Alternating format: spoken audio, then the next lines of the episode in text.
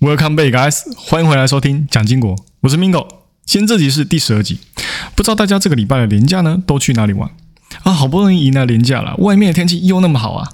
本来以为这个礼拜这个年假会下雨啊，结果天气啊出乎意料的还不错啊，而且还出大太阳了。前两天我也跟家人出去，所以导致今天才推出新的技术。那这一集呢，台湾的、美国的我都会讲。台湾的话呢，当然就是先来讲一下哦，最近的禁空令结束。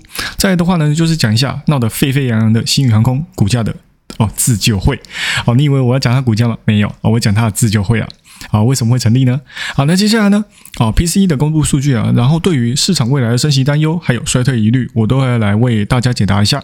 那当然还有，呃，中国禁止大型科技公司推出自家的中国版 ChatGPT。果然被我说中了啊！他们也会害怕那些机器人把他们的黑历史给捞出来啊！像是什么六月四号为什么不能讲？而中国为什么查不到小熊维尼的图片呢？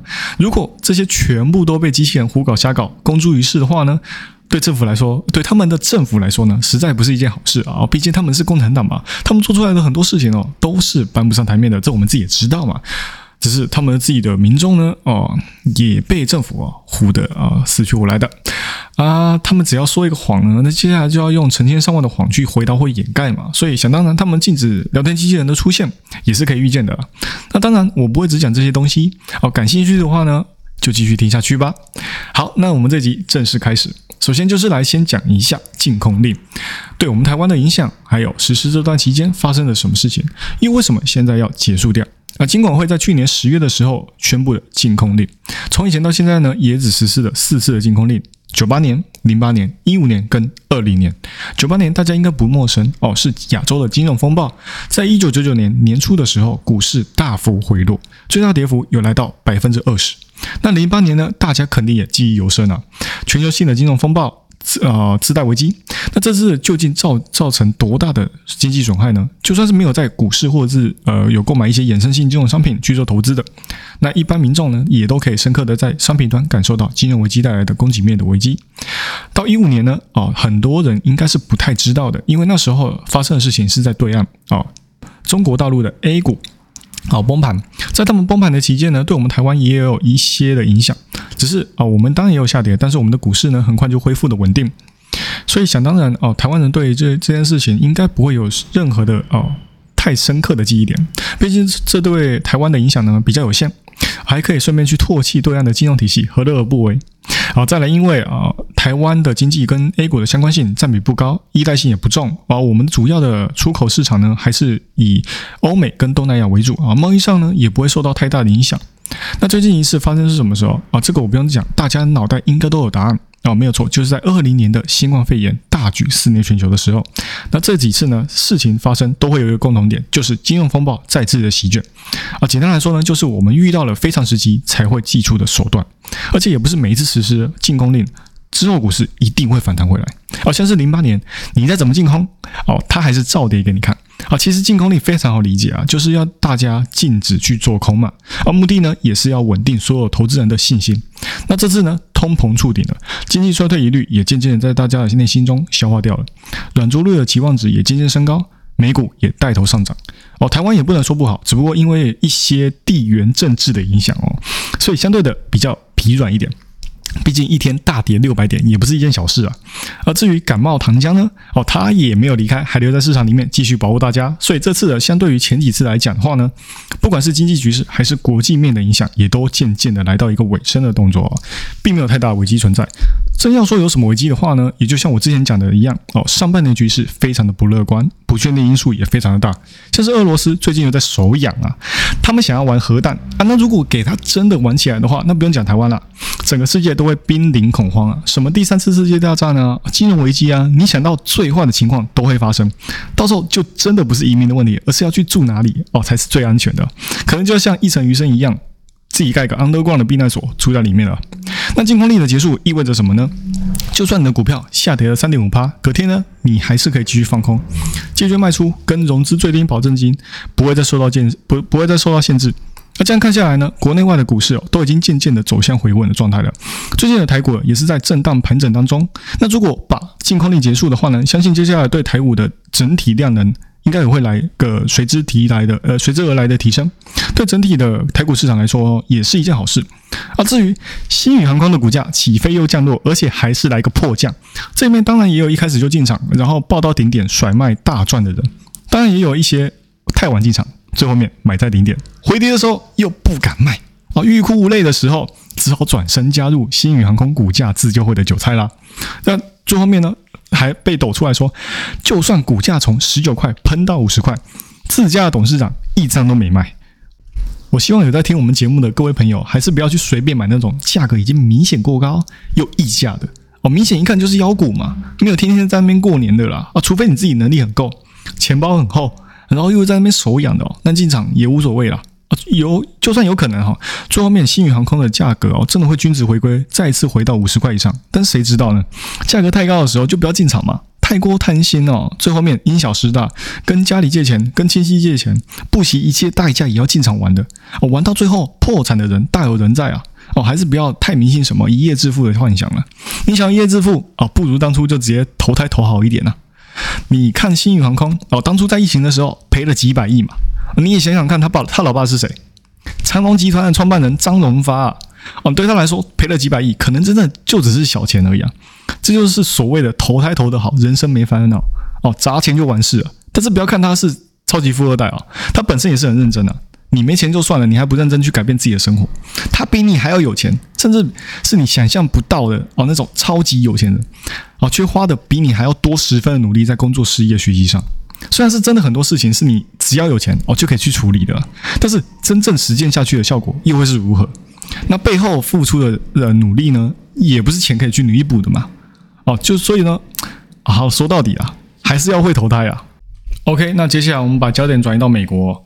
那联准会在这次的二月会议纪要到底说了什么？大家需要知道的是，会议纪要是在这礼拜发布，但是这个会议呢是在二月初开的，在那时候。非农数据、PPI、CPI 什么杂七杂八的大型数据都还没有公布，我们也可以从这个会议里面看到他们当初对于整个市场的预期。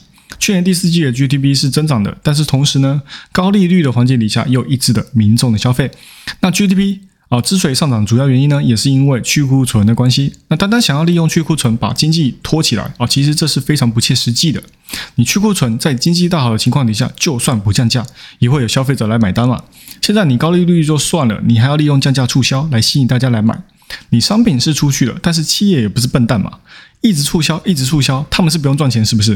所以，我们之后看出来哦，他们的零售数据啊，美国零售数据也知道，一月份零售数据表现非常的好嘛。毕竟现在的美国很多州政府哦，都已经推出一些消费津贴啊，或是呃减税的方式来支持民众一些民生消费品的消费。但是你要靠消费力道来支撑整个市场，这个延续的力道呢，真的不知道可以维持了多久了。只是在一大堆的补贴、呃减税的措施底下呢，或许这一波通胀可能会比我们想象中的还要来得持久，也说不定。但是终究呢，也不是长久之计啊。再来就是我一直提到的就业市场，劳动力市场一直保持火热的情况底下呢，科技业在裁员，服务业在招人，科技业减薪水，服务业却在增加薪水。在这种供需极度不平衡的情况底下呢，通膨就算下不来也是情有可原。只是这种火热的情况到底会持续持续到什么时候？到底什么时候才会是个头了？我们也总不可能一直去期待这样的事情哦，这样的情况会持续下去吧？现在不只是商品变变贵了，连吃的都在变贵啊！你去铁板烧点个葱蛋，价格都要接近一百块了。你薪资增长的速度都没有一颗蛋来得快，这谁受得了？然后这次的会议纪要也有提到通胀反弹的风险之一哦，就是劳动力市场持续紧张，也就是说他们现在首要目标就是要先打压哦现在劳动力市场，就跟去年老包也有说到。失业率增加哦，也是不得已的。结果现在过了大半年了，也还没有看到失业率大幅的增加，这也不禁让我们怀疑了，它会不会继续阴下去，或者是把升息的力道再做加强？只不过现在我们暂时还没有看到明显效果，表示要加五十个基点，也就是两码的官员呢也越来越多。只是有鹰派就会有鸽派，有些官员害怕，如果不够紧缩的话呢，会让通胀的降温趋势啊暂停。那因为没有在这次的会议纪列纪要里面多次提到，所以才会显得那么的阴。再加上不管是 PPI 还是 CPI 都显示出商品通胀的反反弹速度那么的快。哦，联准会呢可能会在接下来呢比我们想象中的还要更加鹰派哦，才能把通胀给控制住。我是这样想的啦。啊，简单来说呢，就是短期之内啊风险还是很高。啊，PCE 增长速度啊也比市场预期中的还要来得高。啊，美股三大指数也先跌了。一趴哦，先到大家都先跌了一趴，先压压惊哦。现在 PC 业也反弹了，那接下来呢就要看它会不会持持续下去啊。如果持续下去的话，那市场的恐慌情绪肯定会蔓延下去啊。那为什么之前会说终端利率必然会在五趴左右呢？那也就是因为哦。通膨啊，在降温啊，不管是快是慢哦，最终结果都还是不会改变。联准会最多也只是调整一下终端利率的水平啊。现在最主最主要要先做的事情呢，就是要阻止通胀反弹嘛啊。只是现在对于加息的猜测呢，到底要加多少才能阻止反弹，已经没有人知道了啊。你要猜呃，我也会猜啊，每个人都会猜啊。我说接下来会加个一两码就不会再加了啊。但是重点是这一两码之后，市场会如何反应嘛？啊，PCE 数据里面的商品端甚至从下跌转为上涨。啊，你说它是通膨加速加速器啊，也不为过。只是现在大家手里面的钱是真的足够支撑现在的价格吗？你手上没钱就去就去借钱嘛。但是借钱的生活总有一天会遇到瓶颈嘛。你这个月可以先用信用卡来支撑消费，但是下个月或是接下来呢？哦，如果没有持续的呃有收入的话呢，你要怎么去偿还那些债务？所以这对于美国那群低收入的消费者来说呢，无疑也是一场泡沫了。哦，现在市场也开始意的意识到这样的风险了。那接下来呢？加息如果越来越高的话呢，衰退的几率也当然会升高。啊，只是现在发生的事都是市场外的事。那市场内的金融体系呢，还是非常的健康。想要趁哦金融危机再捞一笔的投资人可能要失望了。哦，现在现在的金融体系的情况底下呢，要发生一个金融风暴呢，还是非常的困难的。那接下来呢，我们就来讲下一个主题。那下一个主题还是跟上一集一样，我们来谈一下 AI 啊。只是这一集我们要来谈的是，在 AI 的环境逐渐成长的情况底下呢，到底要怎么实现商业化的盈利啊？啊，路透社哦，路透社在采访 Google 的母公司 Alphabet 董事长，就说哦，他们要打造一个强大的 AI，需要付出很大的成本，甚至会比普通的搜寻引擎花费的成本还要来得高十几倍。那现在这场战争才刚开打啊，要如何推广都是一个难题，更何况是要去做盈利的动作。而且，就算未来真的推出某种适合聊天机器人投放的广告，那对于未来的公司盈利还是会有有有很大的影响。他还说，就算 AI 变得越来越强大啊，也不一定就代表搜寻引擎也会越来越好。毕竟他们做做的这些搜索引擎的公司呢，啊，最大的收入也是来自于广告嘛。广告投放会影响到整个呃使用者的感受。那广告投放成效呢，也会影响到企业者的盈利效果。那广告投太多呢，又会像哦脸书一样，常常会有一些垃圾广告。到时候渐渐的，你的使用者就会越来越少嘛。但是如果要对广告去做限制的话呢，盈利上又会受到一些干扰了。啊，像是上礼拜哦，Microsoft 已经有跟广告公司去做接洽跟测试的动作。在未来推出呃更新的时候，也打算推出他们自己的广告功能啊。大摩也有针对这件事情做出一些回应呢。他们说，如果有呃未来有一半的 research 啊都集中在 AI 身上的话呢，那成本负担会更加的重。他们估计啊会为 Google 增加六十亿美元的成本。那 AI 的回答需要大量算力去做支持嘛？那提供这些算力的支持呢，就必定。要消耗更多的晶片跟额外的电力嘛？而且随着这些 AI 变得越来越强大，不管是准确率的提升还是参数的收集，在未来这些只会消耗越来越多的成本。像是 OpenAI 就是利用广大的神经网络去收集你的指令，个别去做拆解。逐一解读、运算之后给你答案，而给出的答案也不一定准确，所以你只要跟他说答案错误，他就会把其他答案给呈现出来。下次你再问他同一个问题，他就不会出现前面的错误，因为他会把之前的提问都留存在网络上。所以你可能之前会觉得说，这后面是不是有 programmer 在处理？它之所以叫智能工具，也就代表说，除了日常的维护更新之外呢，它不需要任何的干涉，也能完成被交代工作。那这里面的参数呢，也是它这个神经网络自己生成的权重来辅助计算。啊，再根据你所输入的指令找到最终答案。那想当然啊，也知道说这肯定需要很大的模型去做运算。开发人员要做的事情呢，就是在不确定哦、不影响准确性的情况底下呢，简化模型，提升效率，降低成本。啊，前期前期成本固然高了啊，他们也不是不知道哦，所以首目首要目标呢，就是要提升使用者的数量，跟如何达到广告营收。哦，毕竟最终还是要回归到商业化嘛。就像现在的微软跟广告商合作。但是要真正盈利呢，还是需要一点时间，所以大家也不用特别担心说哦，没有搭上前面那一波 AI 的热潮的列车。至于我前面讲到了啊，中国监管机构不想让科技公司提供类似于聊天机器人的服务给一般民众。现在腾讯跟阿里巴巴已经被要求停止这一切方面的研究，并且在未来只要推出类似于这样的服务，都要先给监管机构审查过后才可以上市。但是却 GPT 在全球都红成那样，中国又怎么样？可以放过这样的机会呢？肯定是要用 VPN 来翻墙的嘛。哦，平常在网络上不敢查的东西，或是查不到的东西，都可以借由这个聊天机器人得到答案。那中国呢，肯定是也是怕的要死嘛。哦，现在他们内部还在到处宣传说，美国如何利用所谓的 AI 机器人去控制媒体，然后散播一些假消息。当然，我们也都知道什么才是真正的假消息。那除了微软有消息之外呢，Amazon 也有消息传出说，它正在跟未来可能会开发类似于聊天机器人的新创公司 Hugging Face 做合作，并且未来这个合作推生出来的工具也会纳入他们自家的 AWS 的平台下。现在 AWS 的哦用户呢已经来到十万人，那这次的合作也可以让 Hugging Face 使用 Amazon 的算力。啊，其实这也不是他们第一次跟 AI 公司合作了，早在之前也有跟 Stability AI 公司合作，主要是在做生成影像工具。啊，不仅其他公科技公司想要搭上这条线之外呢，Amazon 作为云端大佬啊，他们的动作也是频繁了。再来的话，我就要来讲一下关于贸易上面的事情了。上礼拜伊拉克直接表示说，接下来跟中国的贸易都用人民币来计算，但是目前的话还不会涉及到石油上面的交易。那一直以来呢，哦，伊拉克只要向中国进口产品的话，都会是用原油来做计算。好，那伊拉克之所以这样做的原因，也是因为呢，他们国内国库所持有的美元明显不足，而且伊拉克本身就一直处于经济危机的状态，美元又居高不下的情况底下，哦，融资成本也跟着变高，也让他们开始意识到要找另外一个替代货币。但是主要伊拉克还是借由原油支原油原油出口来支撑他们自己的国家的 GDP。其实哦，伊拉克之所以会想要把人民币的比重拉高，最主要还是因为去年的时候，因为洗钱的原因，对中东国家实施一些交易上面的制裁，导致有很多钱哦是汇不到国内的。哦，原因也有很多啦，什么资料不足啊，哦，资料不齐全啊，还是有一些错误啊，啊，也不知道之前他们是怎么把钱汇过去的，总不可能是在制裁过后才会被发现说有这些问题吧？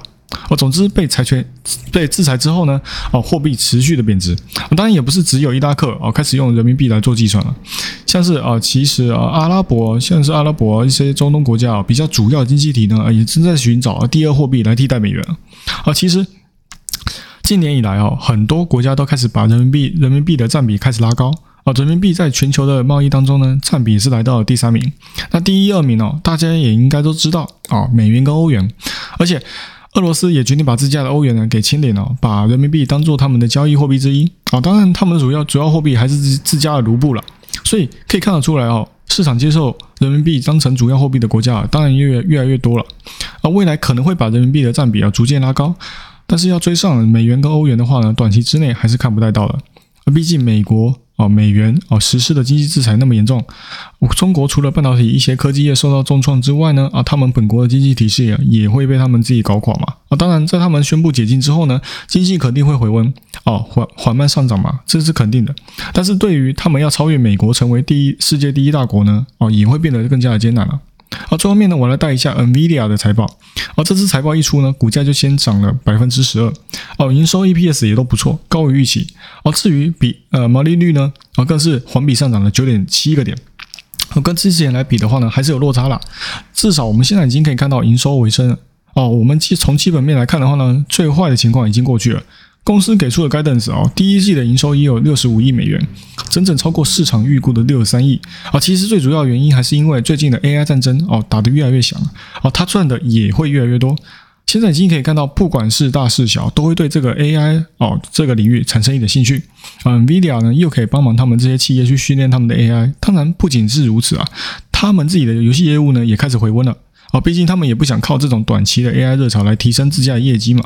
而现在除了 data center 之外呢，啊，其他的业务也都在增长。但是其实 data center data center 也没有明显下滑，所以基本上啊，会下滑的原因呢，也是因为中国地区的业务还没有回归到二零二一年的同期水平。而现在中国呢也正在回血的状态了，所以 data center 的下滑应该也是可以暂时。呃，也是这个暂时的状况。那至于游戏业务的话呢，也在推出新世代显卡之后呢，就开始有缓慢的增长了。啊，去库存的状况呢，也有明显的改善。这样看下来的话呢，呃，去年第四季除了控制好成本之外，啊，毛利率大涨持续下去的话呢，利率呃利润很快就可以恢复到水平之上。而且，NVIDIA 对于新世代显卡也有一定的信心，除了不降价销售之外呢，还把之前的三零四代显卡也一并调回原本的价格。啊，这次财报一出，我觉得大家应该也不难看得出来，现在晶片需求周期哦，现在应该已经见底了。那至于会不会就此持续的反弹向上呢？我觉得短期之内啊，还不会那么乐观。啊，只是还是要继续观察一下现在的经济局势跟晶片业、晶片业未来的前景。但如果单看它这家公司的话呢，基本面是没有什么问题。好了，那这集就讲到这边。喜欢我节目的朋友们，帮我多多推荐给你的亲朋好友，记得 follow and share，一定要给它按下去。那就这样喽，我们下期再见，拜拜。